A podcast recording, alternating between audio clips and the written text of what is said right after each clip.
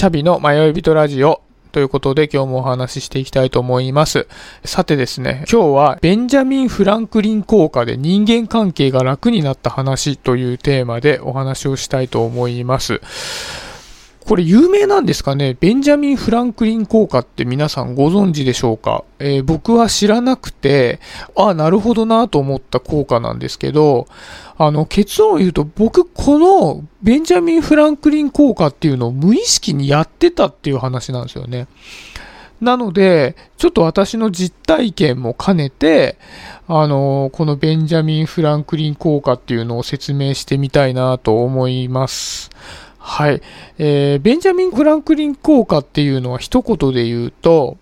助けた相手を好きになるという作用だそうです。で、これちょっと分かりづらいんですけど、助けてもらった相手を好きになるわけでもないですし、好きな人を助けるんでもなくて、助けたらその人を好きになるの流れのようです。はい。で、ちょっとここについて説明をしたいんですけど、えーなんか人間の脳の働きで、あの、感情と行動が一致しないときにストレスを感じるっていう、えー、作用があるそうです。あの、ちょっと難しい言葉なんですけど、これを認知的不協和っていうそうなんですね。で、あの、認知的不協和が起きると、それを解決しようとする。そういう、あの、行動原理があるそうなんですね。で、この説明だとめちゃめちゃわかりづらいんで、具体例で説明すると、例えばですけど、あの、ダイエットをしてるとするじゃないですか。痩せたいなと思ってダイエットしてる。でも、ついついドカ食いをしてしまった。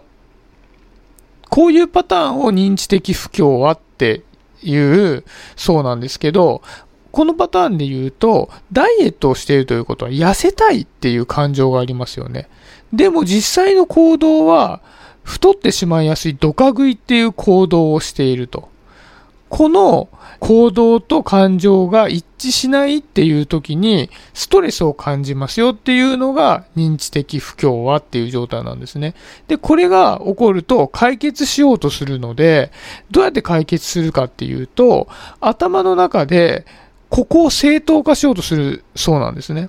まあ一番健全なのは、あ、自分が痩せたいと思ってることとドカ食いっていうことが一致しないから、これから食べんのをやめようっていう解決の仕方が一番健全なんですけど、とかく人間はすごく弱いも生き物なので、そうではなくて、例えばダイエットをしてるのにドカ食いをしてしまった。いや、でも今すごくストレスを溜まっていて、今ダイエットを続けたら精神的にすごく良くないんで、ドカ食いをしたんだ。今日のドカ食いは良かったんだっていう正当化をするのが、まあ、認知的不協和を解決しようとする流れらしいんですよ。で、これをして解決をすると、頭の中で幸福感を得られるらしいんですよね。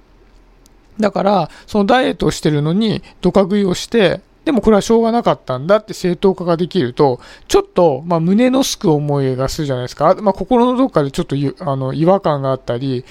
罪悪感があったりはするかもしれないですけど、ちょっとこう幸福感みたいなのが脳の働きとしてあるみたいなんですよね。で、僕あんまりこうダイエットとかしたことないんですけど、同じようなパターンですごいやってたなと思うのが、学生の頃あの受験勉強するじゃないですか。で、受験勉強しなきゃいけないのに、めちゃめちゃ遊んでしまったみたいな時。で、その時に、そのめちゃめちゃ遊んでしまったっていう状態っていうのはめちゃくちゃストレスを感じるので、そこで、いや、今日遊んでしまったのは、明日からめちゃめちゃ一生懸命勉強するためのフックなんだっていう風に自分の中で言い訳をして、なんか満足してたんですよ。で、全然勉強しなかったんですけど、確かにその時に、めちゃくちゃあの、意味わかんない思考なんですけど、ちょっと幸福感感じてたなと思って、確かにこの認知的不協和っていうのは、その人間のこう営みの中に、あの、往々にして起こるケースですし、確かに無理やり頭の中で解決しようとする働きはあるなというふうに思うんですね。で、ここまでが認知的不協和の話なんですけど、ちょっとベンジャミン・フランクリン効果の話に戻ると、その認知的不協和を解決するっていうのを応用したのがベンジャミン・フランクリン効果なんですよ。で、ベンジャミン・フランクリンっていう人は、アメリカのあの政治家なんですね。で、この人がやったことっていうのは、自分と仲の良くない、まあお互いにこうちょっと嫌い合ってる人に対して、わざと本を貸してくれとか、なんかそういう頼み事をしたんですって。で、相手は、ま言われたからしょうがない、あんまり好きじゃないけどとかって言って本を貸してくれたり、助けてくれたりすると。で、こういう仲の良くない相手にわざと助けを請うと、相手は